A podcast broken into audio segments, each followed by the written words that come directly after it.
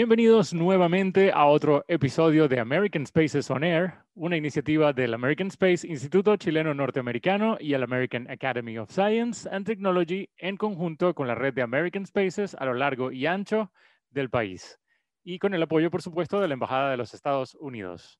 Hoy, como siempre, tenemos con nosotros a un invitado muy especial. Se trata del profesor Esteban Basualto, ingeniero agrónomo, entomólogo y PhD en agricultura, ciencias agrícolas y relacionadas, control de plagas e interacción entre las plantas y las plagas. Courtesy Appointment, Visiting Scientist IPM Entomology de la Oregon State University, donde se encargó de la investigación en manejo de plagas, y profesor del Laboratorio de Entomología de la Facultad de Ciencias Agrarias y Alimenticias de la Universidad Austral de Chile. Muy bien, Esteban, bienvenido a nuestro podcast. ¿Cómo te encuentras? Muchas gracias. Muy bien, gracias por la tremenda bienvenida. Nunca me habían dado una bienvenida tan larga, tan precisa. Genial. Bueno, así tratamos nosotros a nuestros invitados en American Spaces on Air. Eh, muy bien. Antes, eh, primero que nada, me gustaría comenzar con eh, lo que fue tu experiencia en los Estados Unidos. Eh, como mencionaba hace un momento, realizaste un postdoc durante dos años en la Oregon State University. Entonces, nos gustaría que nos cuentes un poco más sobre esta etapa y cómo surgió esta oportunidad. Bueno, fue una etapa muy positiva y surgió de una manera, no fue directo el paso de aquí a Oregon State, sino que yo ya estaba realizando colaboración con un colega del USDA en Washington, en el estado de Washington, y él estaba trabajando con gente de Oregon State. Entonces, cuando surgió la posibilidad de hacer un postdoctorado, él estaba interesado en que hiciéramos más cosas porque ya habíamos empezado a trabajar juntos y que fuera a, apoyarlo, porque él es él ya está retirado, pero bueno, su nombre es Alan Knight, pero era y es todavía muy activo. Y siempre necesitaba ayuda porque en realidad estaba metido en mucha investigación, muy, muy productivo científicamente hablando y muy interesado en resolver problemas prácticos además, lo que a mí me, me agrada mucho. Y él dijo, bueno, estoy trabajando con esta universidad, ¿por qué no te vienes y hacemos, ya que a través del USDA no podemos hacer un postdoctorado, pero podemos hacerlo a través de Oregon State, yo voy a consultar, yo no sé si consultó ahí, presionó, hizo todo lo necesario, consiguió los contactos y, y bueno, ahí empezamos los procesos de papeleo necesarios y empezó mi camino hacia Oregon State. Pero mm, incluso mi llegada a Estados Unidos fue a, a la pequeña ciudad de Yakima, en Washington, y no a, a, Oregon. Y ahí empecé a trabajar en mi postdoctorado y después me moví a Oregon y dentro de ese proceso pasé por Corvallis, que es donde está la casa central de la universidad, donde estuve, fui varias veces, pero en realidad no fue mi centro de trabajo. Mi centro de trabajo fue un centro de extensión de la Universidad de, de Oregón, en el sur del estado, pegadito a California. Así que eso me permitió también conocer desde Washington por el norte hasta el sur y California, el norte de California, lo que fue bastante también interesante.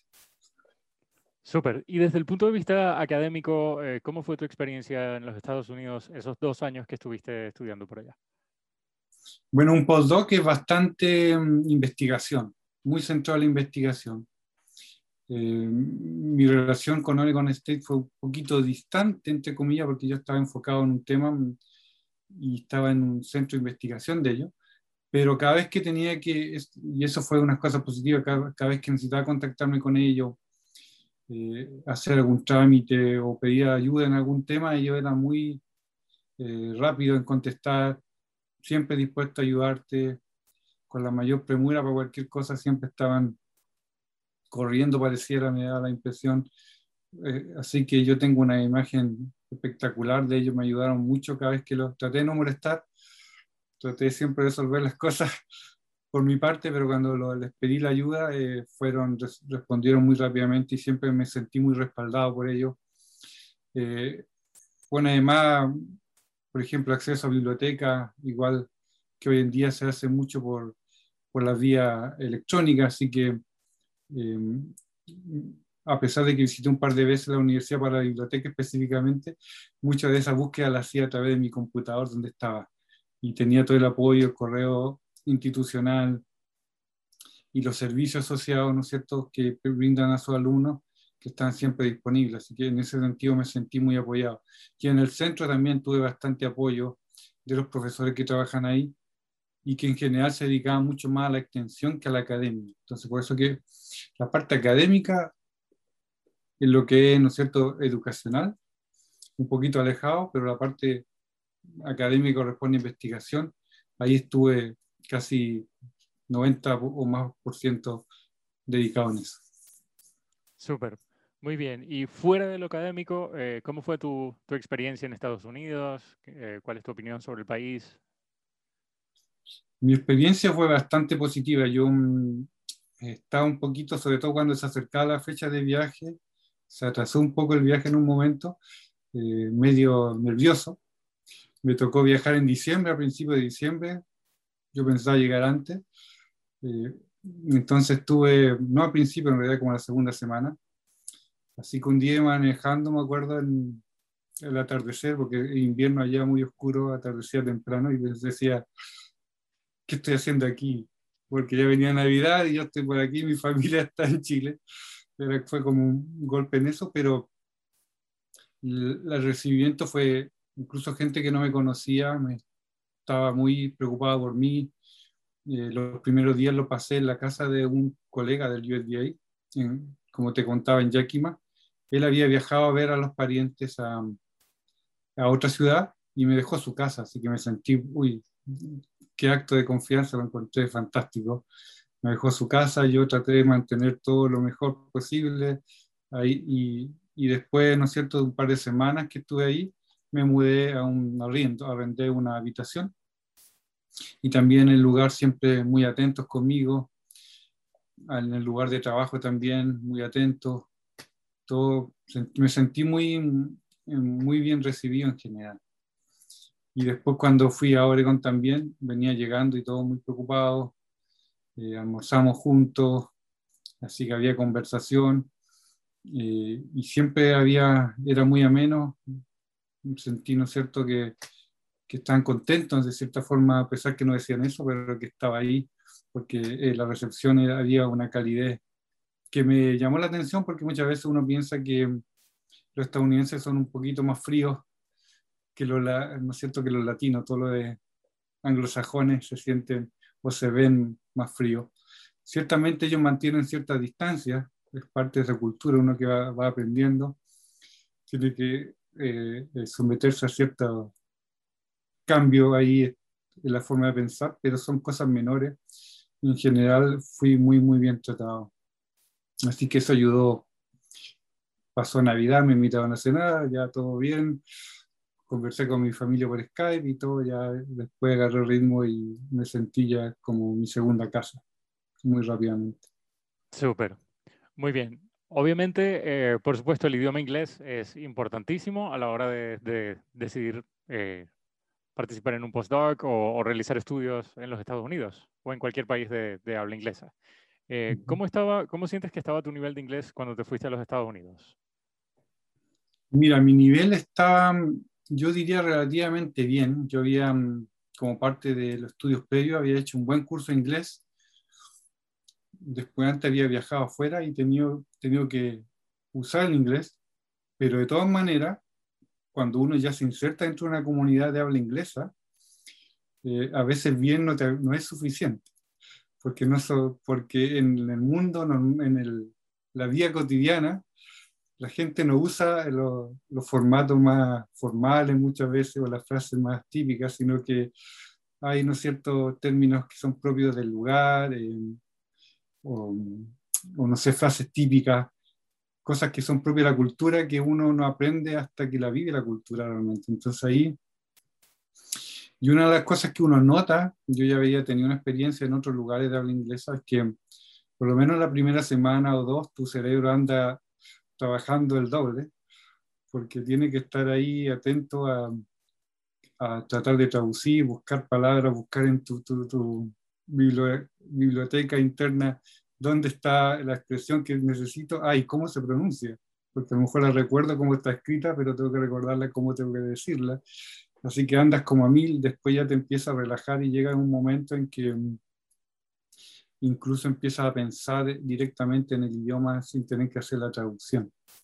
Pero sí, eh, es súper importante, ojalá, además de hacer un buen curso de inglés, y esto es eh, una recomendación para los que intenten eh, y que deberían, ¿no es cierto?, hacer una cosa como esta, es que traten de participar en, conversación. Eh, si ven por ahí alguna actividad donde se ofrezca conversación en inglés, háganlo, porque eh, eso es fundamental. Ahí uno tiene que entrenarlo, tiene que estar ahí. No se puede correr una maratón eh, habiendo practicado dos años antes y después dejándolo de lado, sino que hay que estar continuamente trotando todos los días para mantener el, ritmo. Aquí es lo mismo. Así es.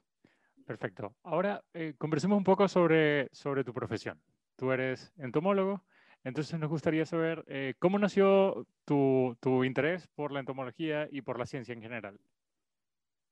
Bueno, yo empecé estudiando agronomía y dentro de la agronomía, ¿no es cierto?, que, que estudiamos cómo mm, crecen las plantas, cómo cultivarlas, etc. También estudiamos su amenaza. Y dentro de la amenaza están los insectos, los artrópodos. Entonces, durante la carrera eh, yo empecé con los cursos, ¿no es cierto?, como todo el mundo, y mm, la entomología me empezó a llamar la atención, me empezó a interesar este mundo que había tan distante, y quizá el punto de, mm, de quiebre, ¿no es cierto?, que me empujó más hacia la entomología fue cuando tuve que hacer mi insectario.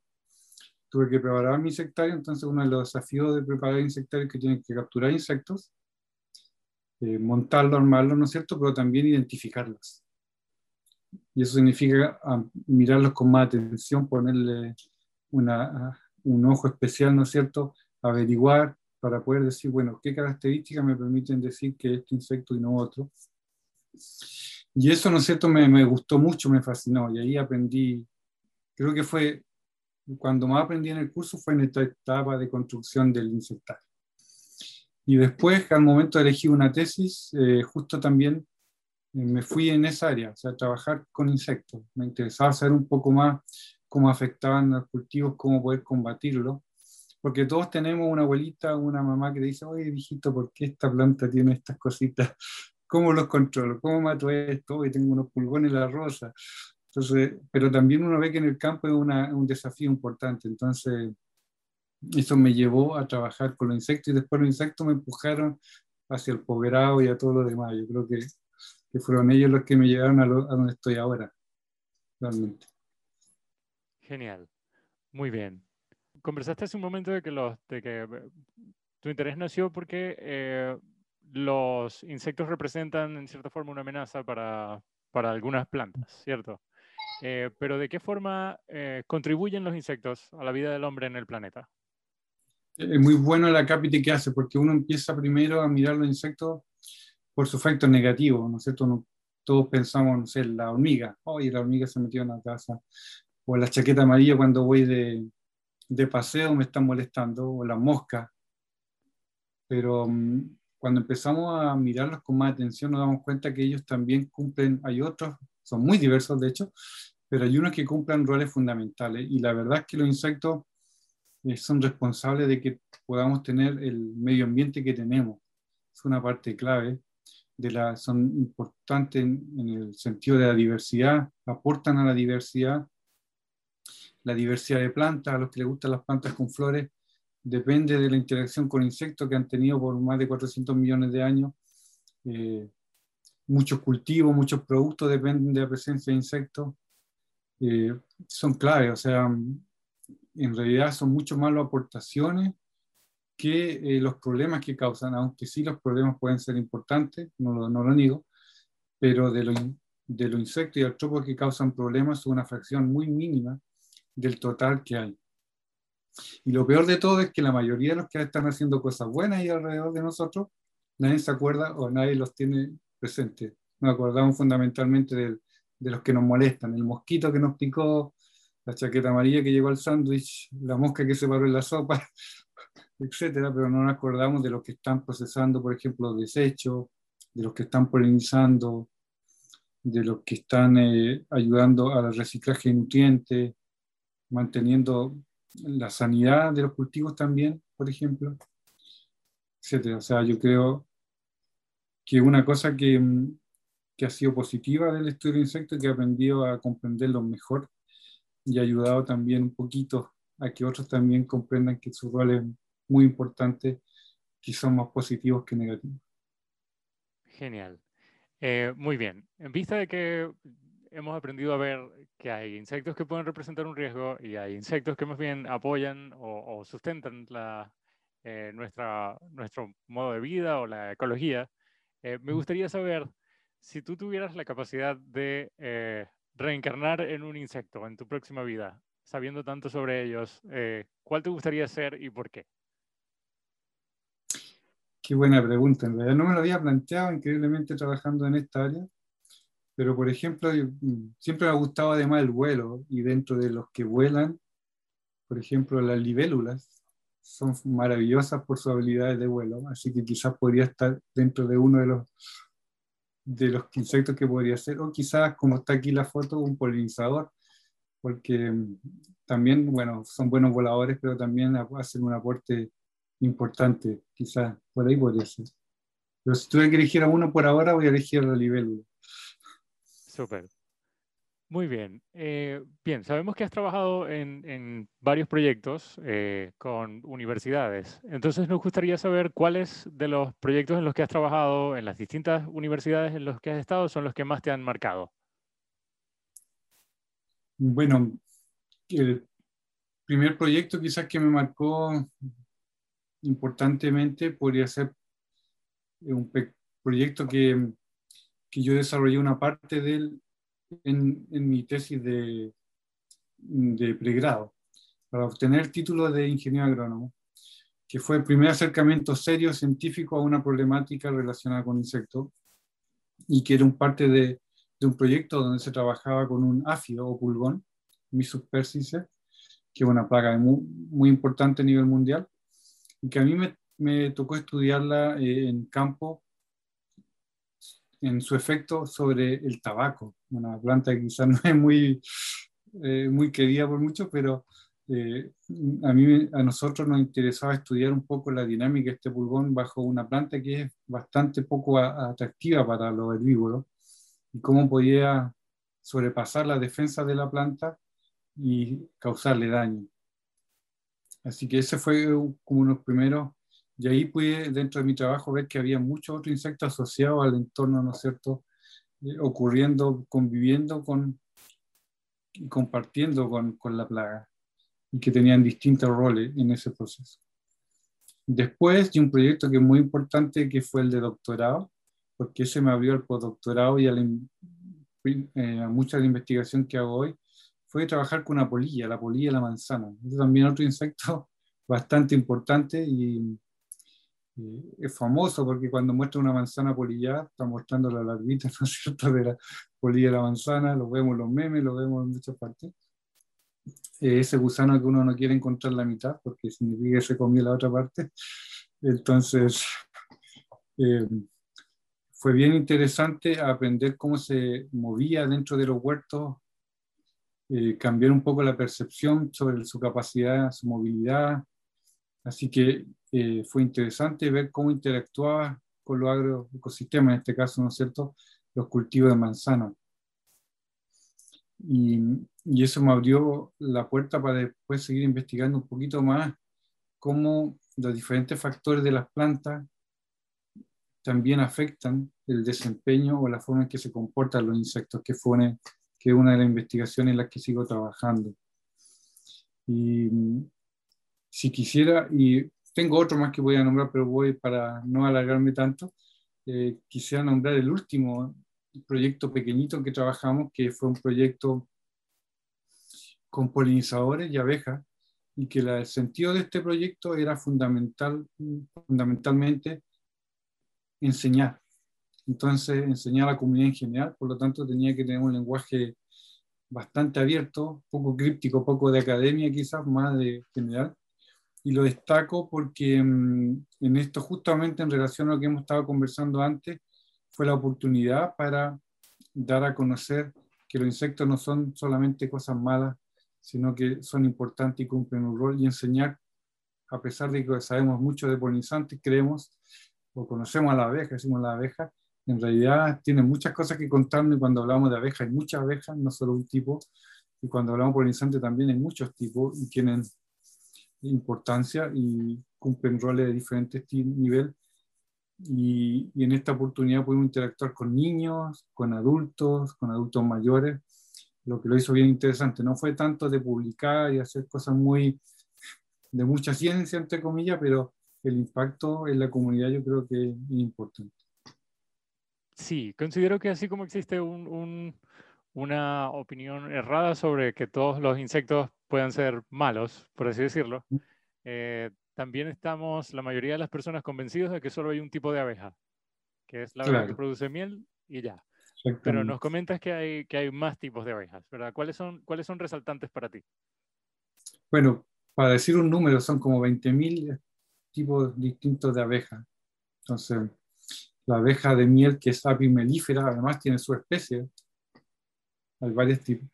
Pero además tenemos un montón de abejas que se le llaman en conjunto solitarias. Y es otro dato interesante, y voy a dar otro datito, que la mayoría de las abejas son solitarias. Entonces uno piensa en la abeja de miel, que es social, ¿no es cierto?, con una reina, con obrera, con zángano, pero la mayoría son solitarias, son una reina, entre comillas, reina obrera y todo, que, que hace, busca el polen, busca el néctar y cría su descendencia.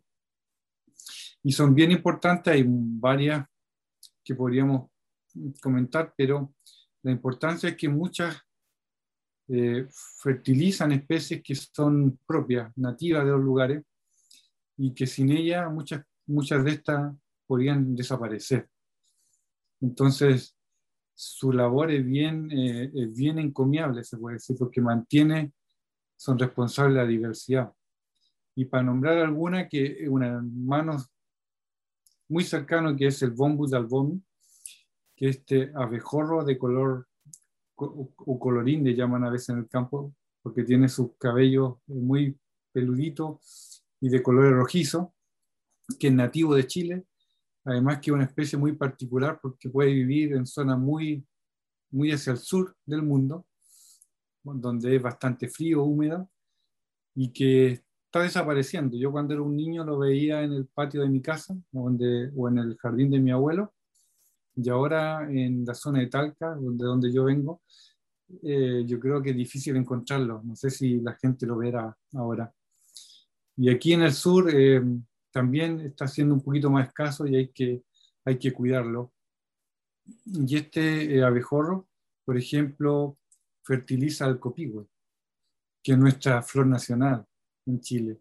Y también a otras plantas nativas que son bien, bien bellas y también son importantes eh, por lo que son en general, porque son parte de nuestro patrimonio.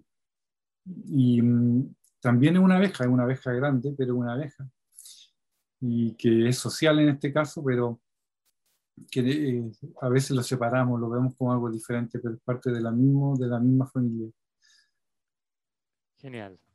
Muy bien. Eh, ahora que estamos conversando sobre, sobre cosas tan interesantes, nos gustaría precisamente hablar sobre lo que es la divulgación de ciencias en, o el outreach en Chile. Eh, ¿Sientes que, que, en Chile se sabe cómo comunicar eh, y qué es lo que está haciendo la ciencia en el país o, falta todavía algún camino por recorrer? Yo creo que estamos un poquito al debe en lo que es divulgación.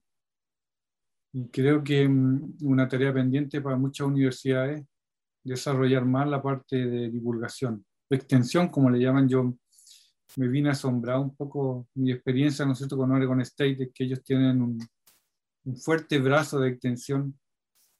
Eh, hay mucho esfuerzo en que hacer extensión a todo nivel, desde en nuestro caso que trabajamos con productores, con agricultores, pero también a la comunidad. Entonces, gente dedicada a la extensión que toma tu información, que puede ser muy difícil de repente y la transforma, la aterriza o te ayuda a ti a aterrizarla para después hacer un PowerPoint, un poster, un pequeño video que va destinado a distintos estratos, a la, al público general, estudiantes de, de colegio, de universidad, o un productor, o otro científico. Entonces, se, se, preocupan de cubrir toda la gama y hay una estructura que lo cobija. Pero en Chile en general esa, esa tarea queda más que nada en el investigador.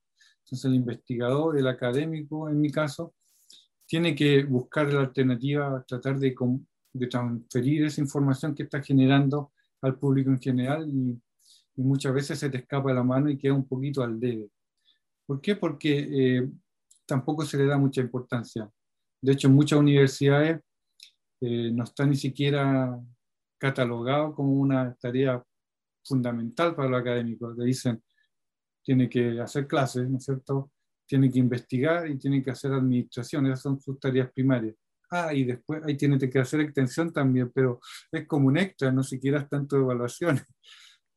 Y algo que es bien importante, porque si tú puedes hacer la mejor ciencia del mundo, pero si no llega a los destinatarios, a la gente, no, no sirve. No sirve, es como que no se hubiera hecho. Claro, no, no genera interés. Exactamente. Muy bien. Veamos. Ok. Eh, bien. Eh, nos gustaría saber también si crees que es eh, suficiente lo que se hace para divulgar conversamos un poco de, las cosas que faltaban en, quizás las universidades, ¿no? Pero si es suficiente el esfuerzo que se hace en otras áreas también para comunicar la ciencia en nuestro país. Bueno, yo creo que igual em, ahora hemos aprendido y, mm, a usar un poquito más las redes sociales. Creo que se está mejorando bastante, hemos avanzado harto. Yo, por ejemplo, hablando de mí, ¿no es cierto? Eh, eh, hace unos días atrás, que era el Día Mundial de la Abeja, eh, desde la, de la facultad me entrevistaron a través de Instagram, hicimos un, ¿cómo se llama? Un live en Instagram y eso fue bien interesante. Mucha gente se, subió al carro de este live y fue interactivo, pregunta del público. Y una forma de acercar el conocimiento de la academia a un público que es muy diverso, porque tú no sabes quién se está conectando. Tú respondes preguntas que pueden ser un académico como tú, o alguien que trabaja en el campo, o un escolar, o, o alguien que trabaja en una temática muy distinta, pero que igual le interesa, ¿no es cierto?, como a todos nosotros nos interesan temas variados. Así que creo que además la pandemia un poco nos ha enseñado que hay otras formas, no tenemos que estar siempre tratando de juntar, hacer seminarios, hacer presentaciones en vivo, que a veces cuesta mucho coordinar los horarios, los tiempos de todo el mundo para compartir. Entonces, en muchas formas, un pequeño, nosotros con el proyecto de la abeja, también hicimos un pequeño set de imágenes que publicamos por Instagram, por Facebook, que están ahí, entonces de repente alguien lo encuentra dos, tres semanas o más después y dice, oh, me gusta, y tú ves porque pusieron un, gusto, un me gusta, un like, de que, de que lo vieron mucho después y que les gustó más encima, se están informando de un tema. Entonces yo creo que sí, hemos avanzado bastante incluso en la pandemia nos ha enseñado bastante, pero todavía no, nos queda camino para ser aún mejores. Cuando yo veo, sobre todo, instituciones de fuera, cómo ellos trabajan, y, creo que nos falta todavía un esfuerzo ahí, pero necesitamos el esfuerzo no solamente de los investigadores, sino también las instituciones tienen que realmente decir, esto es importante, hagámoslo. Perfecto. En ese sentido, eh, eh, ¿Cuál sería tu mensaje para todas las personas que trabajamos como nexo entre la academia, universidades y la comunidad en relación a la transferencia de conocimientos eh, o la comunicación de los resultados de los, de los estudios científicos que se hacen actualmente? Bueno, primero que nos tengan paciencia, porque no todos, a veces entendemos los lenguajes, hay gente de distinta edad y uno ve, ¿no es cierto?, que van cambiando los lenguajes o la forma de expresar las cosas, pero los colegas voy a decir los mayores que uno de repente no entienden a veces estos sistemas nuevos, y, em, pero, y, pero sí, si uno le explica, ¿no es cierto?, si se da el tiempo, eso podemos encontrar el, el acomodo, ¿no es cierto? Y lo otro, ¿no es cierto?, que, mm, que, nos, que nos apoyen, em, que que nos comuniquen o nos den ejemplo muchas veces, a veces a través de un ejemplo. Estoy viendo a lo práctico, a través de un ejemplo, mira cómo se ha hecho esto, quizás lo, que tú quieres transferir, podemos usar esta metodología. porque como te digo, nosotros tenemos que hacer varias cosas como académicos o investigadores, entregar informes, entregar avances, ver la boleta tanto que hay que rendirla, y a veces nos cuesta un poco salirnos de esta burbuja para pensar cómo podemos hacer llegar esta información a la mayor gente posible de la forma más clara posible. Y usted que están, lo ven desde al lado un poco, están como en, en, el medio de los dos mundos, a veces tienen la visión más clara. Entonces, un poco eso podría ser eh, mi recomendación, que nos den ejemplo, eh, nos tengan paciencia y que no pierdan, ¿no es cierto?, y que tengan alto el espíritu porque es importante lo que hacen. Por supuesto, todos estos temas son súper interesantes. Eh, muy bien. Para finalizar, eh, me gustaría hacer una, una, última pregunta y en este caso es eh, simplemente dejarte el espacio abierto para dar un mensaje a las personas que nos están viendo o comunicar quizás algún proyecto en el que estés trabajando actualmente y quieras que, que se dé a conocer. Sí, bueno, em, más que nada quisiera agradecer por el tiempo a los que están viendo. Gracias por interesarse en esta temática a los alumnos, a los que están estudiando un posgrado, mm, sigan adelante, miren, miren los postdoctorados o los posgrados fuera, porque es una gran experiencia de vida. A veces no necesariamente puede ser un magíster, un doctorado afuera, hay cursos de especialización, pasantía. Aprovechenla, no le tengan miedo si, si su inglés está un poco bajo ahora, eh, prepárense, busquen alternativas por YouTube pero no pierdan esa oportunidad que realmente van a salir siempre fortalecidos. Y, y una gran, eh, una gran oportunidad de crecimiento, así que no, si pueden generárselo, háganlo, háganlo, no le tengan miedo. Eso le digo a mis alumnos también, que no le tengan miedo. Siempre hay oportunidades para salir y a veces que no, profesor, no entiendo mucho, pero hagamos, busquemos la alternativa para que tú desarrolles mejor tu entendimiento del idioma porque lo, lo, que va a recibir es mucho más allá de simplemente un poco de información, sino que una experiencia para toda la vida. Nuevas amistades, nuevos lazos, nuevos, nuevas redes, etcétera, etcétera. Y de investigación, en realidad, em, estamos trabajando en distintas áreas, ahora tenemos eh, trabajo andando para entender un poco cómo se comunican las plantas con los insectos o como, como las señales que emiten las plantas afectan el comportamiento del insecto y podemos usar esas señales para tratar de combatir a los insectos evitando el uso de insecticida o pesticida en general, lo que es positivo, ¿no es cierto?, para, para todo el mundo, desde el que mm, está trabajando en el campo hasta que consume el producto ya cosechado y también para el medio ambiente, ¿no es cierto? Y también eh, quería mencionar que estamos trabajando todavía, eh, estamos con una segunda patita de un proyecto que no tiene que ver con insectos, que son con frutas, con manzanas. Y es que eh, hace un tiempo atrás yo participé y estuve director de un proyecto en el cual rescatamos, fuimos a buscar y rescatar ecotipos de la zona sur de Chile de manzana, que llegaron de diferentes oleadas, primero con los españoles, después los alemanes, se mezclaron acá, eh, algunas murieron por el clima, mucho frío, mucha lluvia, otras resistieron, eh, fueron reseleccionadas porque algunas eran más dulces, más ácidas, más resistentes, se podían guardar mejor, y ahí, por ahí estaban medio olvidadas algunas y todavía aguantando, y las tenemos.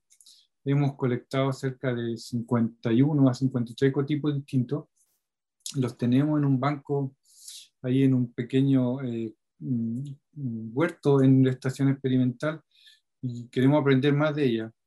Y muchas de estas son posibles de usar para cocina, para productos, ¿no es cierto?, procesados, para hacer chicha, para hacer jugo de manzana, para hacer sidras, para mezclarlas con otros. Y es una oportunidad importante porque aquí muchas familias de esta zona no solamente disfrutan de una chicha, una sidra artesanal, sino también eh, la fruta y estos subproductos son un ingreso adicional o un ingreso importante. Así que si salvamos estas manzanas y buscamos la, conocerlas de nuevo, cómo las cultivamos mejor, vamos a ayudar a esa gente a que mejore su calidad de vida. Así que eso, a pesar de que no es el área que estamos conversando hoy día, también quería mencionarlo porque también es uno de los proyectos bien gratificantes que me ha tocado participar. No, pero sinceramente entre esas dos cosas tenemos material para dos entrevistas más. Sin embargo, sin embargo llegamos, llegamos ya al, final de esta y bueno, por eso precisamente te queríamos agradecer por haberte tomado el tiempo de conversar con nosotros hoy. Eh, y bueno, sí, muchas gracias por, por haber participado en American Spaces on Air. No, muchas gracias a ustedes, fue muy agradable la conversación, así que si me llegan a invitar de nuevo, yo voy a estar muy feliz de, de volver a, a, contestar su pregunta y conversar con ustedes. Con gusto, lo tendremos muy en cuenta. Esteban, muchísimas gracias, esperamos que tengas un muy buen día. Eh, y bueno, esto ha sido todo. Hasta luego.